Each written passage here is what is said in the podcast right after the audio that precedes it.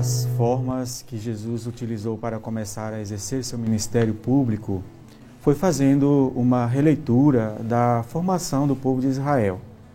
Por isso, a sua vida revela vários elementos do Antigo Testamento. Às vezes ele age como Moisés, sobre a, ele sobe a montanha para falar com o Pai, que por sinal é bem visível na transfiguração que celebraremos amanhã. Realiza sinais de dominação das forças da natureza, como os ventos, as águas. Às vezes ele também realiza sinais extraordinários, como fez Elias. Mas suas palavras reúnem a força dos profetas. Por isso, é de se compreender por que as pessoas passaram a identificá-lo com esses, esses, personagens bíblicos. Ao escolher seus discípulos, também utiliza o número 12 para dizer que outra vez Deus vai reunir os filhos de Israel. Para isso, precisava aos poucos convencer os seus discípulos sobre quem ele era verdadeiramente. Não era a reencarnação de um da, nenhum daqueles do passado, mas veio para terminar a obra que o Pai começou através deles. Sem dúvida, Pedro é o centro das atenções nesse texto de hoje, porque ele não foi escolhido por acaso.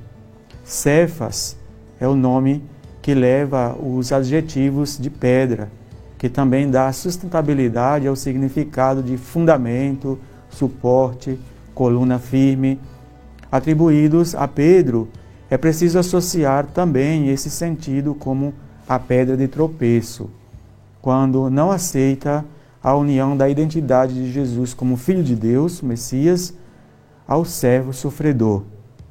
Jesus se encontra em Cesareia de Filipe, ao norte, numa população pagã, na sua maioria. Ali, pergunta aos seus discípulos, com toda a confiança: quem dizem os homens ser o filho do homem? Eles responderam: Dizem ser Elias, João Batista ou um profeta.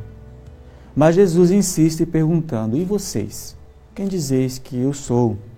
Pedro toma a palavra e faz uma de suas profissões de fé: Tu és o Cristo, Filho de Deus vivo. Por esta resposta, Jesus faz um grande elogio a Pedro e, inclusive, revela sua grande missão na igreja. Sobre ti edificarei a minha igreja, e o poder do inferno nunca poderá vencê-la. Te dou as chaves do reino de Deus. O que ligares na terra estará ligado no céu, o que desligares na terra estará desligado no céu.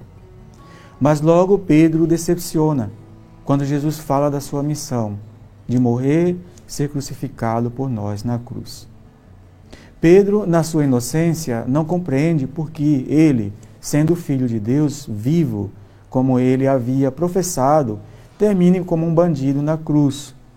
Por isso, Jesus utiliza uma linguagem um pouco taxativa com Pedro, dizendo: Vai para longe, Satanás, tu és para mim uma pedra de tropeço, porque não pensas as coisas de Deus, mas sim as coisas dos homens.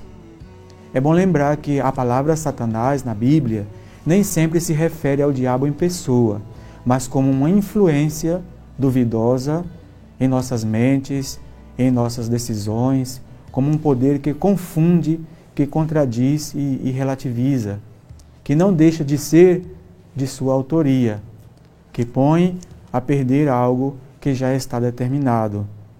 No caso de Pedro, Jesus usa isso como uma expressão de correção, uma chamada de atenção que com outras palavras quer dizer: Como assim, Pedro?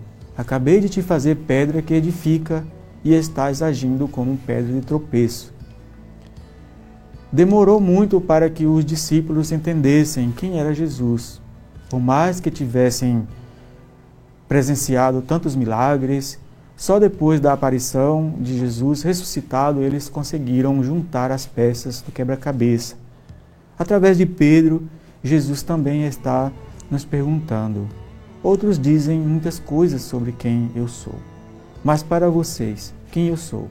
No fundo, ele não espera que os discípulos compreendam tudo, mas pelo menos que saibam quem ele não é. O próprio João Batista é, que era o ex-mestre de alguns dos seus discípulos, disse: Eu não sou a luz, não sou digno de desamarrar as suas sandálias. Hoje é um dia para, ao menos, identificar quem Jesus não é. Não é uma ideia revolucionária que chegou para derrubar do poder o Império Romano. Esse era o Messias de Judas Iscariotes. Não é um curandeiro que veio para fazer desaparecer todas as doenças não é um mágico que transforma água em vinho ou multiplica pães, nem um líder de esquerda ou direita política. Tirando tudo isso, ele nos pergunta: O que vocês dizem que eu sou? Então, hoje, meus irmãos, minhas irmãs, faça essa pergunta, tente responder em seu coração. Quem é Jesus verdadeiramente para mim, se eu tiro todas essas coisas adicionadas a compreensão de quem Ele é. Louvado seja nosso Senhor Jesus Cristo. Para, Para sempre, sempre, seja louvado.